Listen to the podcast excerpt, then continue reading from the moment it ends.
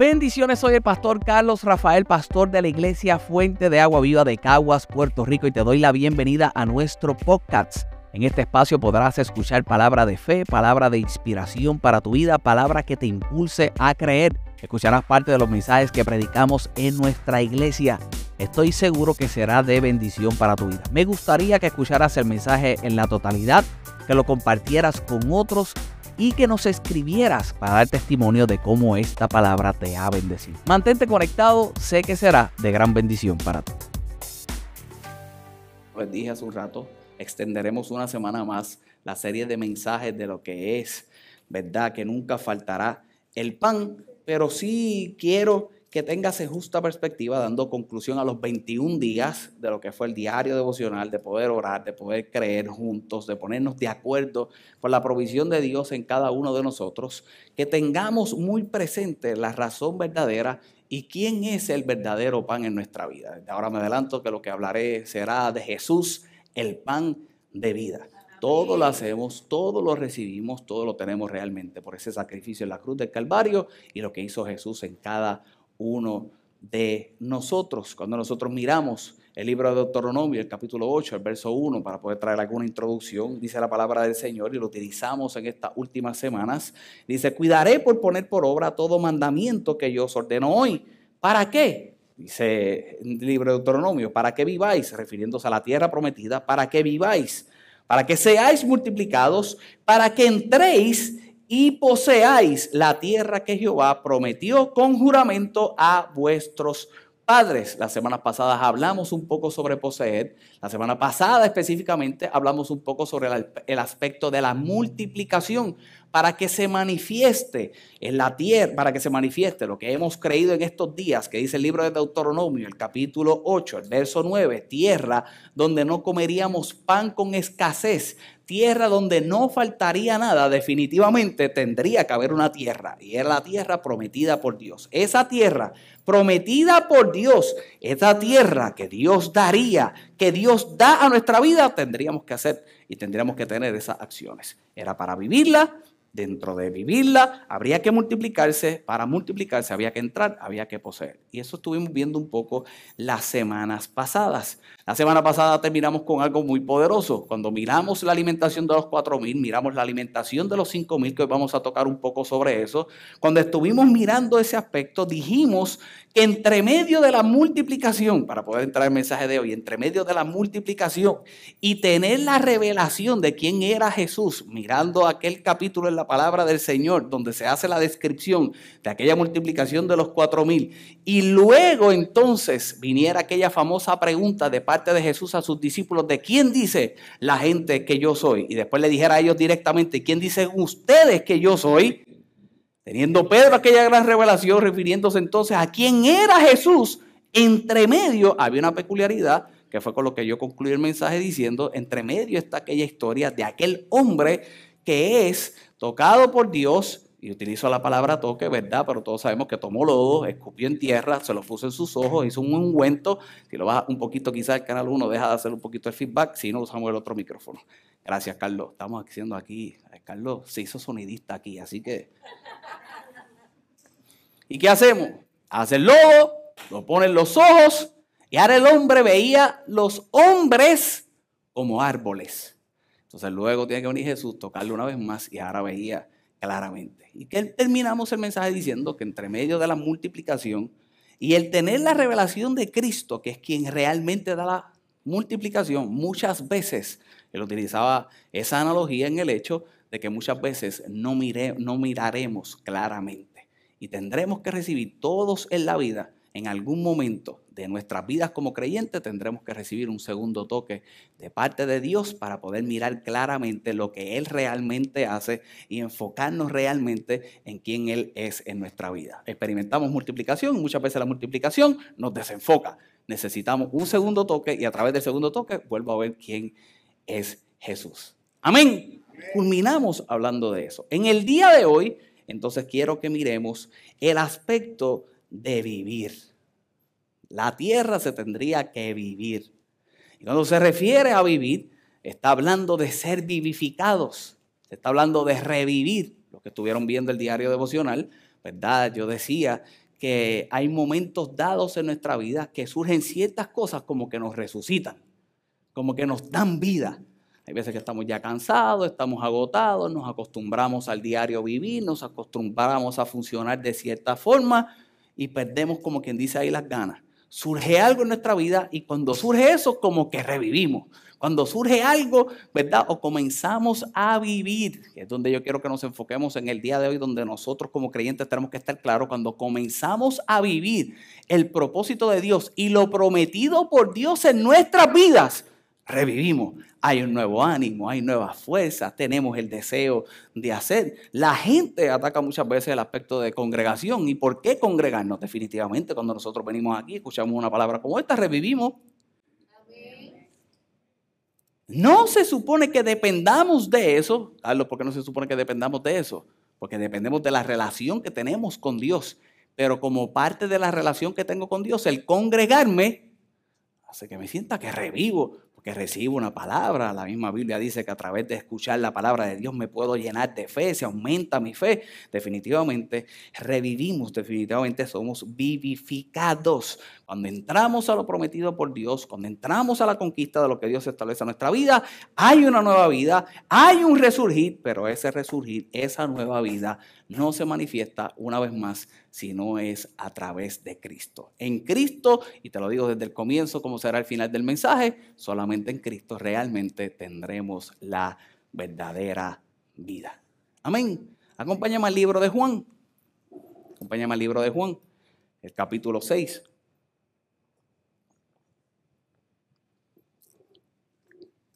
Capítulo 6. Y miraremos en el día de hoy el verso 22. La semana pasada vimos un poco del contexto de este capítulo y los versos anteriores, donde surge aquella alimentación de los cinco mil. Jesús está predicando. Yo no sé si se envolvió predicando, se envolvió enseñando.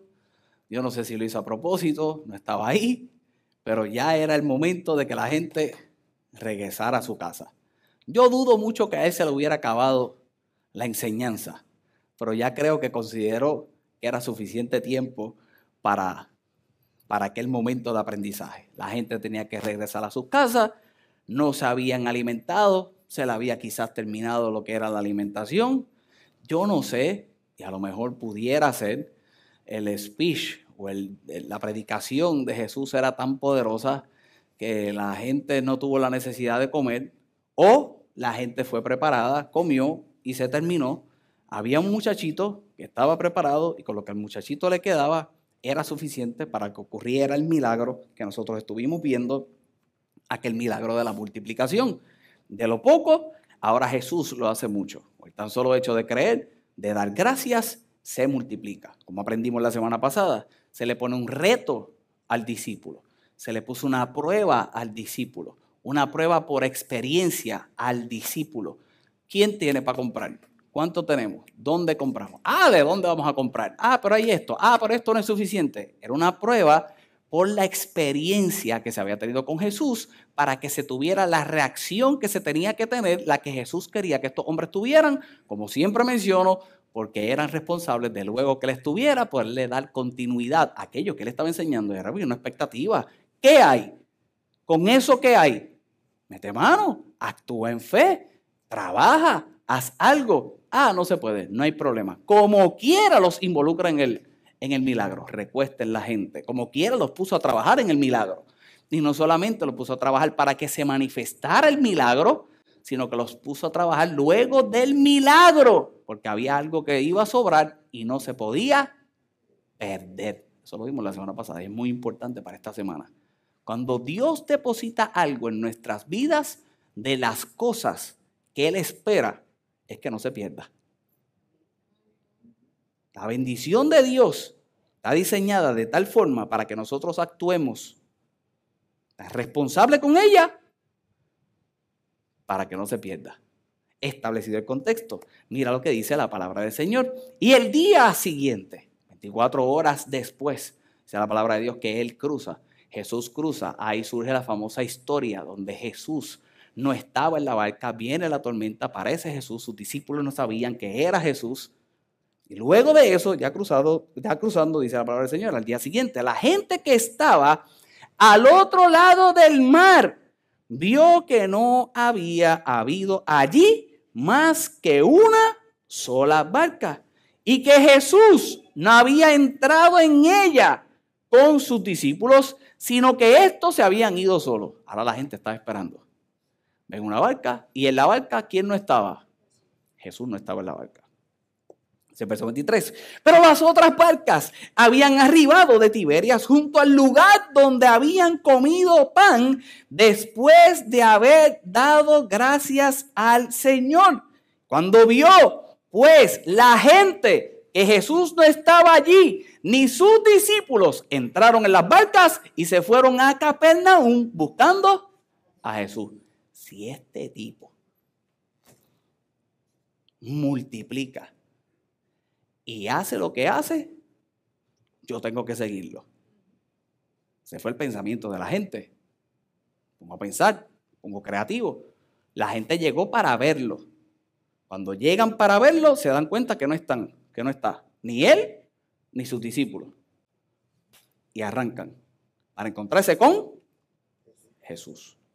Dice el verso 25.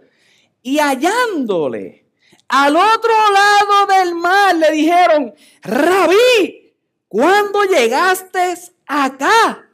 Respondiendo Jesús le dijo, de cierto, de cierto os digo que me buscáis no porque habéis visto las señales, sino porque comiste pan y te saciaste. Como visto la semana pasada, en la traducción y la traducción original dice, tú me sigues porque comiste pan hasta que te jaltaste. Traducción hebrea puertorriqueña, griega puertorriqueña. Ah, te jaltaste y ahora me sigue.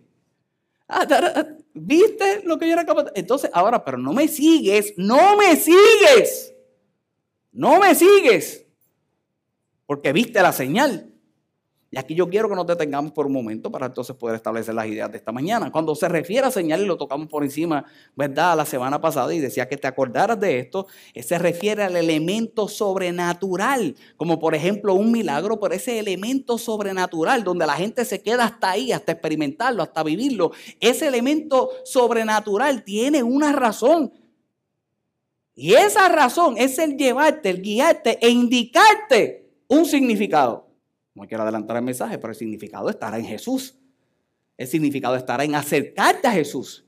Y ahora Jesús le está diciendo, tú me sigues no por la señal quien te indica quién yo soy, no por la señal quien te acerca a lo que yo soy, sino que me sigues por el resultado de lo que yo hice. ¿Y cuántos de nosotros nos acercamos a Jesús? Por el resultado de lo que nosotros queremos tener para entonces después decir que le seguimos. ¿Seguimos a Jesús o seguimos los resultados? Complicadísimo. Todos lo vivimos. ¿Quién no ha cuestionado a Dios? ¿Por qué no has hecho? ¿Por qué no hiciste? ¿Por qué no esto? ¿Por qué no lo otro? literalmente. Y no es que dejamos de tener expectativas de resultados, es que tienen que haber resultados, pero el resultado una vez más, sin adelantarme lo que quiero compartir contigo en el día de hoy, lo siguiente que te voy a decir, me tiene que acercar a Jesús. Jesús mismo habla de que esta gente fue saciada. Como vimos la semana pasada, el problema no es multiplicación. Para mí el problema de Dios nunca ha sido multiplicación. Para mí el problema de Dios siempre ha sido cómo el hombre trabaja lo que es el saciarse a través de la multiplicación. Cómo procesa el saciarse a través de la multiplicación. Cuán satisfecho se siente cuando se multiplica, pero cuando se multiplica, si realmente de la manera correcta Lleva su pensamiento a dirigirlo una vez más hacia Dios. Y cuando Jesús habla en este instante de saciar, está hablando de la abundancia, escucha bien, de la abundancia y la mezcla de muchas cosas.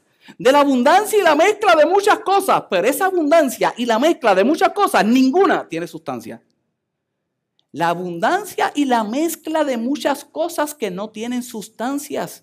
Dime si acaso no es eso lo que nosotros experimentamos. La gente, como yo he dicho anteriormente, habla de un vacío. Vienen a los pies de Cristo por un vacío. No hay tal vacío. Si somos llenos del Espíritu Santo, como he dicho anteriormente, no hay tal vacío. Lo que está es el Espíritu de Dios moviéndose, esperando a que tú le permitas hacer orden en tu desorden. Pero cuando la gente experimenta en su pensamiento ese vacío, cuando la gente tiene ese sentimiento en su interior, ¿qué es lo que tiende a hacer? Tratar de llenarlo. ¿Y qué hacen? Tratar de multiplicarse. Volvemos multiplicaciones malas. Fuente de agua viva, hello. Eso es lo que vamos a, a que aspires, a que crezca, a que produzca, a que te multipliques de la manera correcta. Pues tendemos a buscar muchas cosas. Y me siento con este, y busco con este, y voy aquí, y trato de hacer allá. Y son la mezcla de muchas cosas. Y cuando nos ponemos a mirar la mayoría de esas cosas, la realidad es que son de poca sustancia. Son de poca sustancia porque ninguna tendrá tanta sustancia como la que tiene Dios en la vida del hombre. Son insignificantes porque lo de Dios siempre tendrá más significado en la vida del hombre. Y una vez más, ahora Jesús está estipulando el hecho de por qué la gente lo iba a seguir.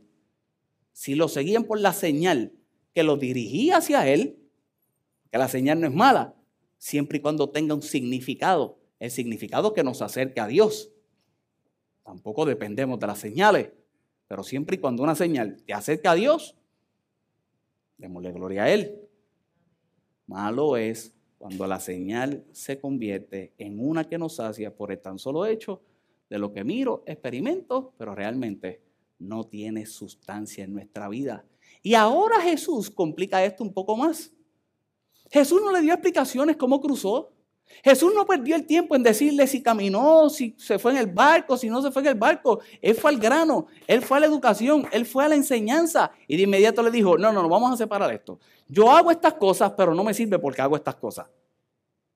Y hay una profundidad mucho más allá con esto que yo hago. ¿Cuál es la profundidad? Mira lo que dice el verso 7. Y les dice ahora, trabajad refiriéndose al hecho de que ten, una acción, haz algo, trabajad, no por la comida que perece, sino por la comida que a vida eterna permanece. Y ahora comienza a establecer el aspecto de la vida eterna. Siempre verás a Jesús con aspectos y hechos naturales y necesidades naturales en la vida del hombre, trayendo el aspecto espiritual, trayendo el aspecto sobrenatural y trayendo el aspecto de la eternidad que se tendría que experimentar. Era una transformación en el pensamiento del ser humano, era una transformación en el pensamiento en la vida del hombre, de que aquí y ahora se tendría que hacer algo. Y él está diciendo, ahora tienes que trabajar no por lo que perece y vuelve a establecer una diferencia. Hay una alimentación natural, pero escucha bien, esa alimentación perece. Hay una más grande, es la de Dios, es la sobrenatural, es la de la vida eterna. Y ahora Jesús le está diciendo, trabaja por esa, trabaja por la que permanece, trabaja y sigue aquella que hace la transformación de vida en tu vida. Experimentas eternidad aquí y ahora. Trabaja por la comida, no por la comida que perece, sino por la comida que a vida eterna permanece. Y lo deja bien claro, el cual el Hijo del Hombre os dará para, os dará, porque a este señaló Dios el Padre. En este tiempo, tú podías ver este, esta temporada, que nunca faltaría el pan estos 21 días, tú podías ver evaluando dos panes, el perecedero o el pan vivo. Aún con los mensajes que tú pudiste recibir, aún por lo que podías orar en tu pensamiento, lo que iba a estar ocupando tu pensamiento era lo natural o lo espiritual es lo natural. ¿Era la necesidad de lo que perece o la esperanza de lo eterno? Yo no sé cómo tú creíste en estos 21 días. Yo le pido a Dios que hayas creído con la esperanza de la manifestación de lo eterno aquí y ahora. Dice la palabra del Señor. Entonces le dijeron, tengo que acelerar ahorita, voy a leer la mitad de la Biblia. Entonces le dijeron, ¿qué debemos hacer para poner en práctica las obras de Dios? Y respondió Jesús y les dijo, esta es la obra de Dios. Vamos a ver si es muy complicado. Esta es la obra de Dios. Que creáis en el que ha enviado. ¿Qué tengo que hacer? Dime qué hacemos. Sencillo, cree. Sencillo, pero qué difícil se nos hace creer. Y dice la palabra del Señor.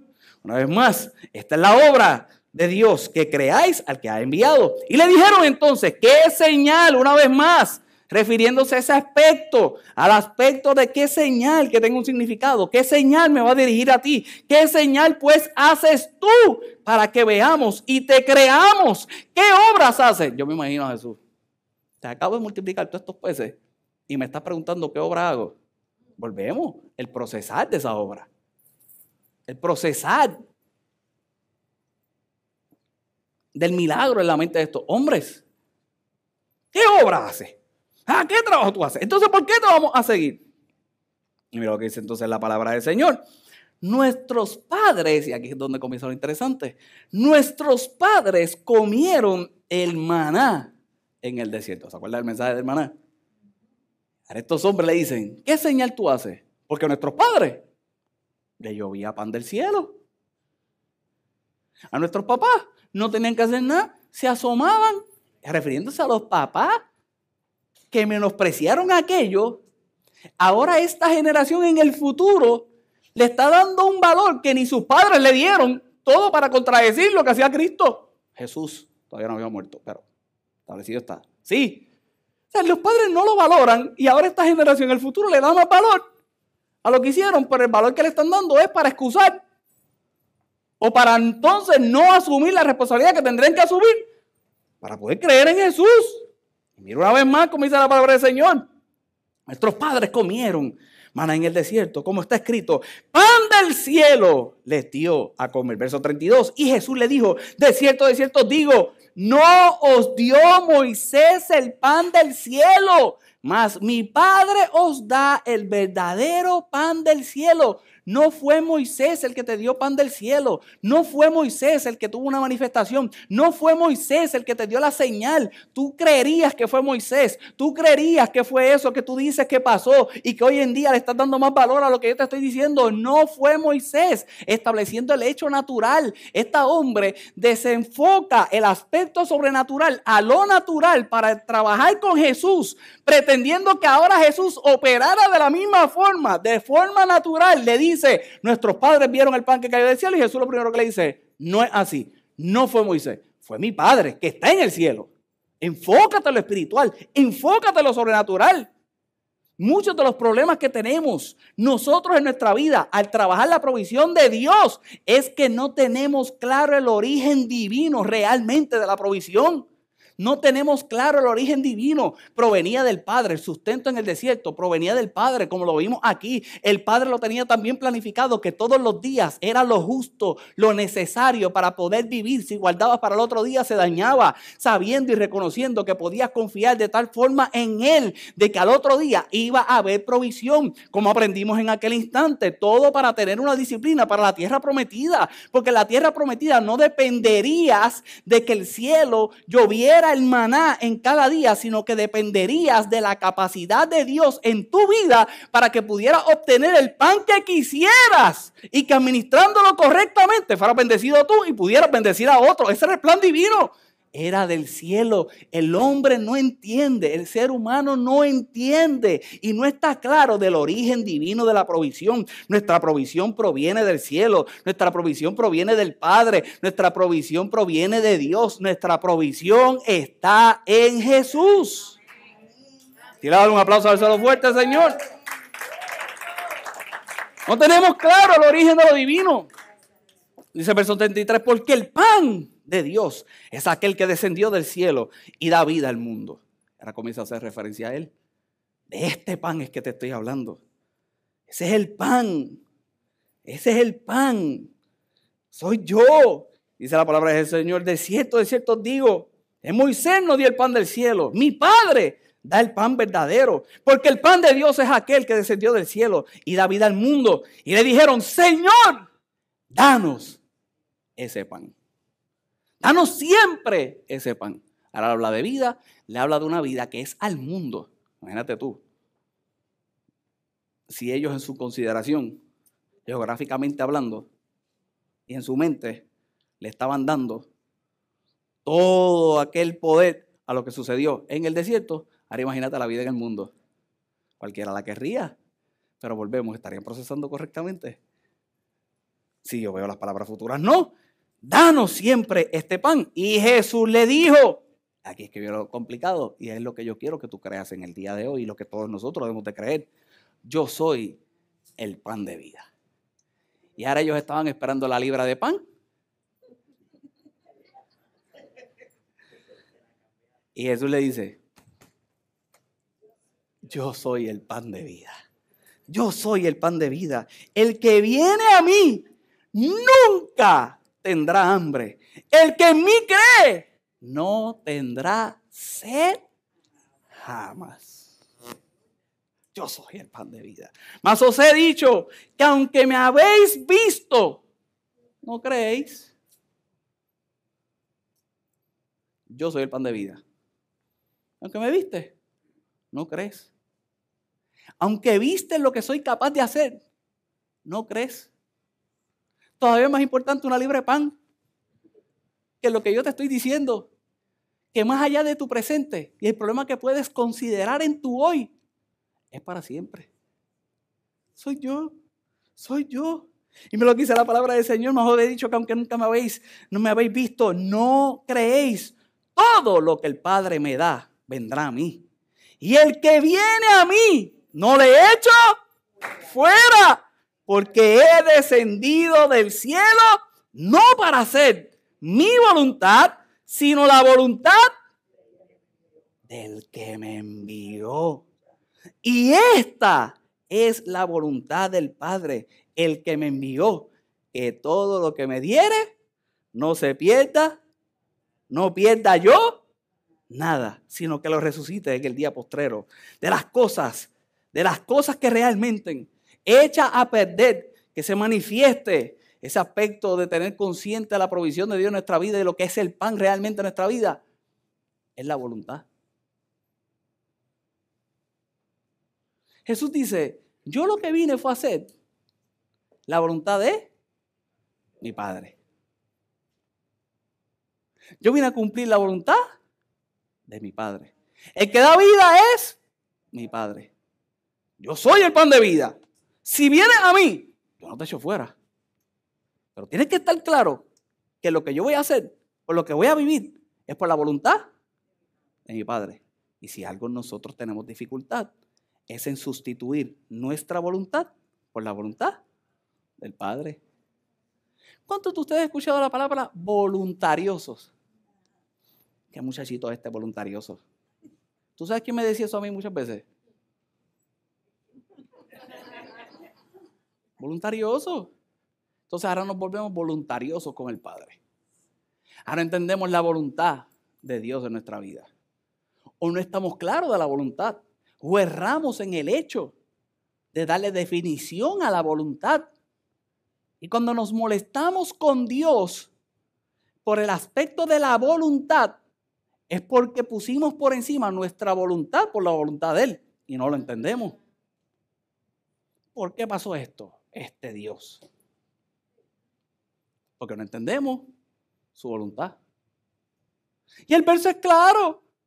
La voluntad de Dios siempre ha sido que todo lo que ponga en tu mano, no sé, pierda. Esto es sencillo. La gente quiere complicarlo mucho.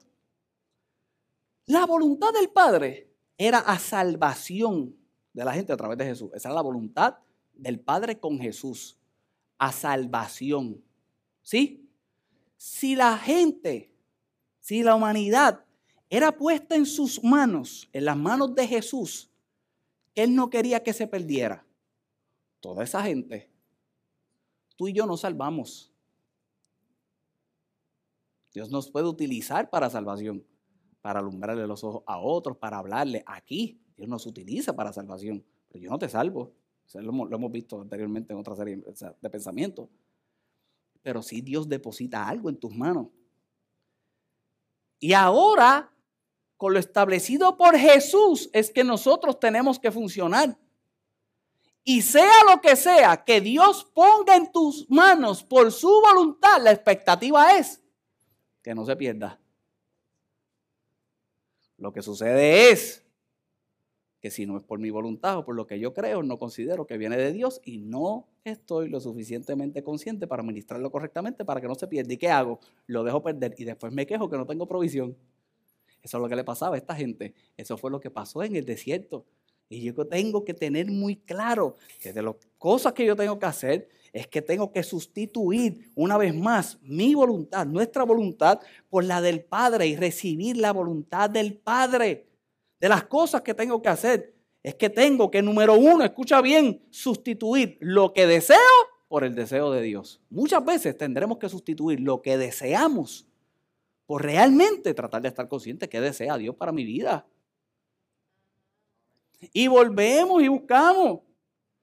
Y yo no quiero espiritualizar esto mucho, seamos claros. A veces nos queremos meter en cosas que nosotros sabemos que no provienen de Dios. No hay que ser muy espiritualoide. Y como digo yo, ni caminar por las nubes. No, hay cosas que son claras, que yo desearía tener y que no debo tener, porque Dios no quiere que las tenga. Si su palabra dice que no las tenga, porque no las tengo pero vivo frustrado, vivo amargado, vivo molesto, porque no la tengo, porque es tan solo un deseo. Aspiremos por el deseo de Dios. Dios desea el bien para ti. Una de las cosas que quizás nos pueden atacar por ese mensaje y que nos ataquen por ese mensaje, pero una de las cosas que el hombre comienza a tener conflicto con Dios es porque piensa a consideración por lo que ha aprendido en el pasado de que Dios no quiere buenas cosas para él, de que Dios no quiere, ¿verdad? Que se cumplan sus deseos. Por supuesto que Él quiere que se cumplan los deseos en su voluntad y cuando te lo dé y esté en tu mano, que entonces tú puedas no perderlo y que puedas experimentar hasta multiplicación, como lo vimos en el devocional, si en lo poco eres que en lo mucho Dios te ponga, que si fuiste, ¿verdad?, lo suficientemente consciente para poder administrar correctamente, que haya multiplicación, que haya crecimiento. Dios aquí y ahora, aquí y ahora quiere bendecirte y quiere conceder el deseo de tu corazón siempre y cuando esté alineado al de Él. Y cuando lo tenga, yo vengo a decirte en esta mañana que para que se cumpla su voluntad en ti, que no se pierda, que no se pierda, que todo lo que Dios ponga en tu mano no se pierda. Es la sustitución de lo que desea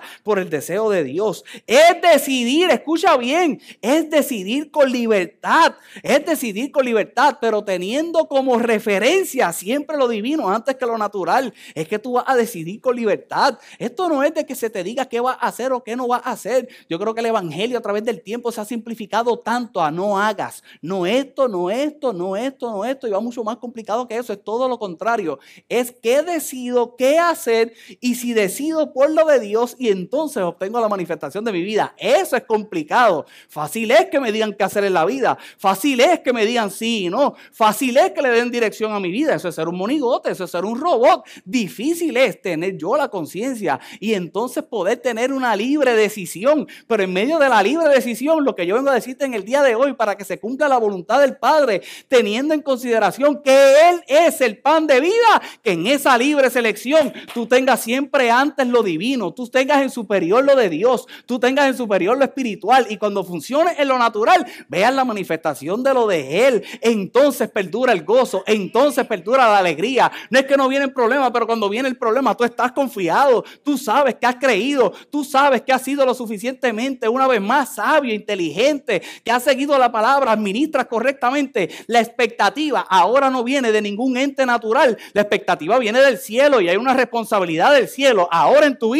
que se tiene que manifestar, se tiene que vivir y definitivamente no proviene de ningún ente que no sea Jesús el pan de vida. Y yo vengo a hablarte de Jesús el pan de vida y por Jesús el pan de vida sustituyo mi deseo por el deseo de Dios. Por Jesús el pan de vida, entonces decido con libertad. Pero cuando decido con libertad, lo divino siempre estará antes de lo natural. Y cuando decido por el pan de vida, definitivamente siempre habrá un cambio de elección. Yo quiero que en el día de hoy, cuando salgas de aquí, en tus decisiones, hay un cambio de elección. Nos cerramos a las posibilidades. Nos cerramos a que pueda haber algo más. Y a veces pensamos que no hay más ninguna elección, que no hay choice. ¿Qué es esto? O nada. No, Dios no juega al todo nada. Dios juega al todo nada solamente con Él. Y cuando estás con Él, aquí Él va a poner todas las acciones posibles delante de ti para que consideres la adecuada y que se manifieste lo divino en tu vida en el nombre poderoso de Jesús. Dale un fuerte aplauso al Señor. Y esta, dice el verso 40. Y esta es la voluntad del que me ha enviado.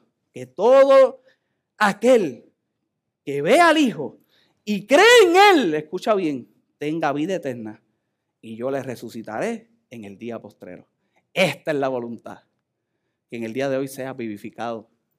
Esta es la voluntad, que tú entiendas de tal forma la salvación en tu vida que aquí y ahora tú revivas que reviva algo en ti, que haya un resurgir dentro de ti, que puedas experimentar realmente eso glorioso de parte de Dios en tu vida. En el día de hoy yo hablo vida, en el día de hoy yo hablo resurrección y por supuesto al final del tiempo resucitamos y vamos al cielo, las mansiones celestiales estarán, pero aquí ahora yo puedo experimentarlo en el nombre de Jesús.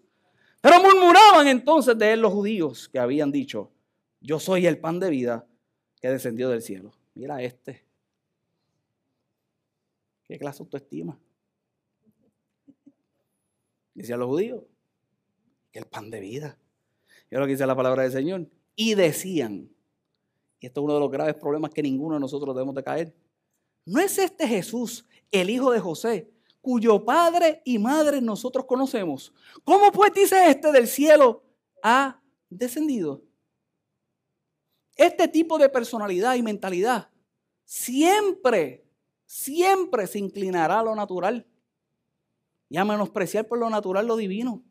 Yo te estoy hablando de sustituir lo natural por lo divino y ya tuviste esta gente que comenzó a juzgar mejor el entorno que la promesa de lo que realmente él traía.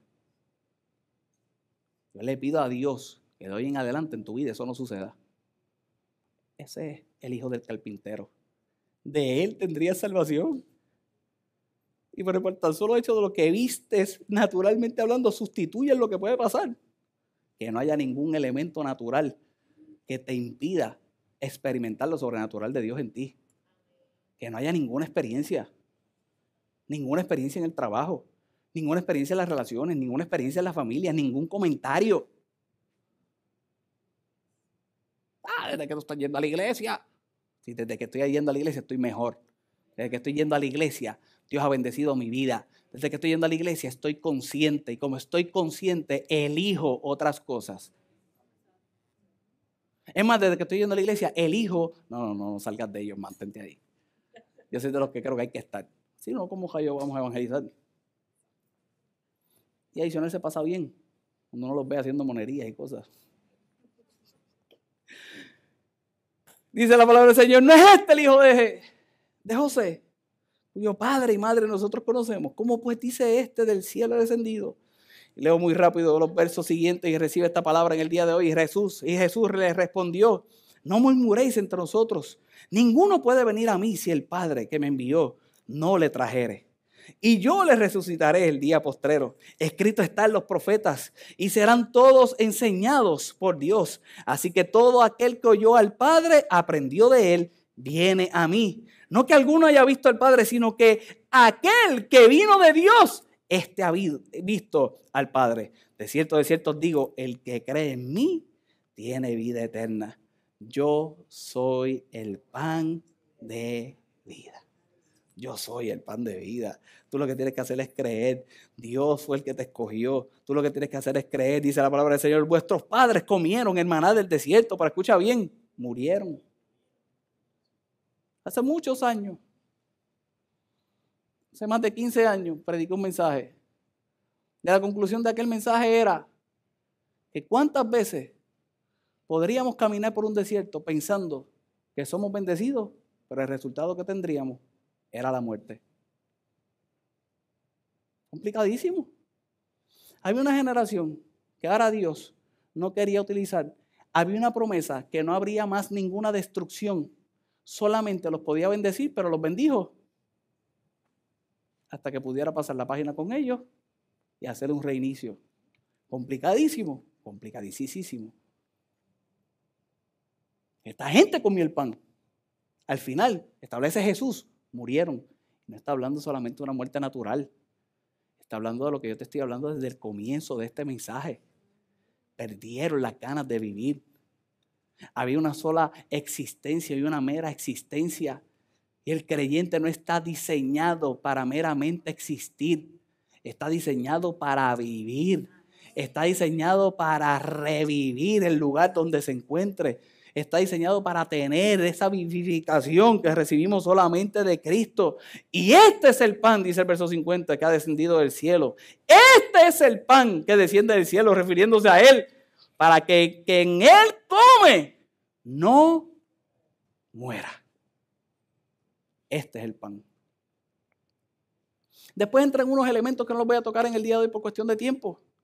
Pero Jesús comienza a decir, vas a tener que comer de mi carne. Vas a tener que beber de mi sangre, refiriéndose al sacrificio. Vas a tener que experimentar ese sacrificio vivo en tu interior para que puedas realmente tener esa viva, esa vida, perdón. Pero yo soy el pan. Este es el pan. Come de mí y tendrás vida. El verso 58 dice, este es el pan que descendió del cielo. No como vuestros padres comieron el maná y murieron. El que come este pan vivirá eternamente si comes del pan, el pan que es Jesús, el pan de vida, siempre serás vivificado. Siempre habrá ese elemento que a través del tiempo te dará una nueva vida. Con esto concluyo. Y a lo mejor el mensaje no va a terminar tan en victoria como termina otras ocasiones. Pero después de este mensaje de vida, después de este mensaje de dirección a estos hombres Hubo un resultado que ahora Jesús tuvo que trabajar y yo considero que tendría que trabajarlo ahora con la gente que menos él esperaría que sucediera. Y fue con sus discípulos. Y mira lo que dice la palabra del Señor en el verso 60. Con esto concluimos y oramos. En el verso 60 dice, palabras de vida eterna, es el título, ¿cierto? Pues esto se manifiesta después de haber establecido lo que era la vida eterna. Y dice la palabra del Señor, al oírla, muchos de sus discípulos dijeron, dura es esta palabra. Dura es esta palabra. Dura es esta palabra. ¿Quién la puede oír? Ahora tienes un hombre que te está diciendo, yo te voy a dar vida eterna. Está duro. Creerlo. Está duro. Fácil para nosotros que sabemos la manifestación de él y como quiera hacernos así difícil creer. Ahora imagínate estos tipos. Pero ahora me pregunto, ¿cuántos de estos hombres que están hablando aquí fueron los mismos que salieron de allá esperando él? Esperando no la señal que los dirigía Jesús, sino esperando todo lo mucho que no tenía esencia. ¿Y cuántos de ellos recibieron el mensaje sin ser transformados en su pensamiento y quisieron permanecer en él? ¿Sabe lo que sucedió? Lo que dice la palabra de Dios. Sabiendo Jesús en sí mismo que sus discípulos murmuraban de esto, les dijo, esto los ofende. Esto los ofende. Pues qué, si, ve, si veréis al Hijo del Hombre subir a donde estaba primero, el Espíritu es el que da vida la carne para nada aprovecha. Las palabras que yo os he hablado son espíritu y son vida. Dice el verso 64. Pero algunos de vosotros que no creen, porque Jesús sabía desde el principio quiénes eran los que no creían y quién la había de entregar. Y dijo, por eso os he dicho que ninguno puede venir a mí si no fue dado por el Padre. Desde entonces muchos de sus discípulos, que dice la palabra del Señor, volvieron atrás y ya no andaban con él. Dijo entonces Jesús a los doce, ¿quiere acaso irnos vosotros también? Y le respondió Simón Pedro, siempre el presentaba adelante, Señor, ¿a quién iremos? Tú tienes palabras de vida eterna. Y nosotros hemos creído y conocemos que tú eres el Cristo, el Hijo de Dios. Y Jesús le respondió, no os he escogido yo a vosotros, los doce, y a uno de vosotros que es el diablo. Y hablaba de Judas Iscariote, hijo de Simón, porque este era el que iba a entregar y era uno de los doce. Como te dije al principio, No podemos esperar caminar con Jesús y pretender que no hayan cambios en nuestra vida. Y para que hayan esos cambios en nuestra vida, realmente tendremos que dirigir siempre nuestros pensamientos al pan de vida. Cuando no somos capaces de poder procesar lo que recibimos del pan de vida, lo que sucede en nuestra vida, es que nos quedamos atrás. ¿Y cuánta gente se ha quedado atrás en este camino? Y mi oración en el día de hoy, y puede haber sido un poquito más motivador el mensaje, aunque yo creo que fue poderoso. Gracias. Es Dios, la gloria para Dios. Aunque yo creo que fue uno poderoso. Sí, gracias, gracias.